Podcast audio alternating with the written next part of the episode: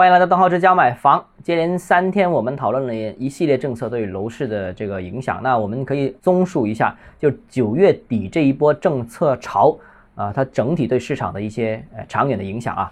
呃，九月二十九号到三十号啊，这两天时间，央行、银保监会、财政部啊都出台了政策，总体呈现的是数量多、范围广、力度轻啊三个特征啊。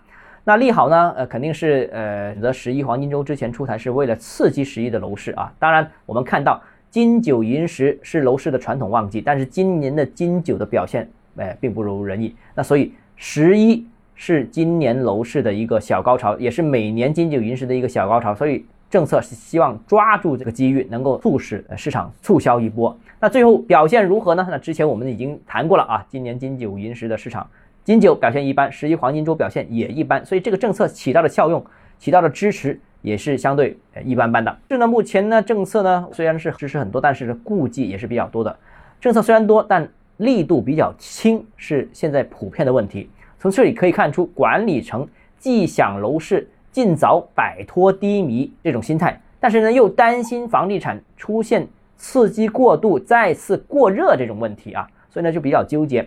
不过呢。呃，以目前各种政策的力度看呢，似乎还不能扭转整个市场的颓势。现在当然现在已经在底部稳住了，但底部还是太弱了，呃，必须要升一点点啊。所以呢，预计四季度各种利好政策还会进一步出台。呃，需要强调的是，一线城市作为楼市的龙头，如果他们不复苏的话，那我个人认为二三四线城市就会缺乏示范效应，很难单独复苏。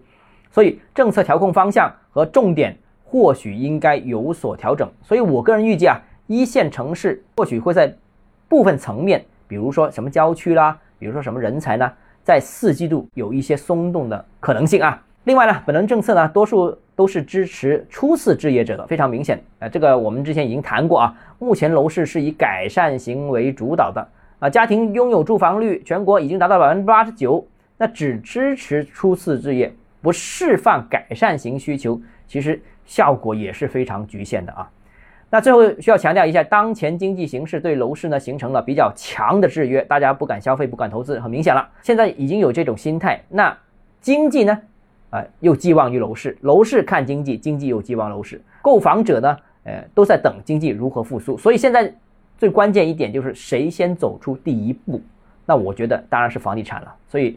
下一步应该大胆的给予房地产政策更多的支持啊！好了，今天节目到这里啊。如果你个人购房有其他疑问想跟我交流的话，欢迎私信我或者添加我个人微信，账号是教买房六个字拼音首字母小写，就是微信号 d h e z j m f。我们明天见。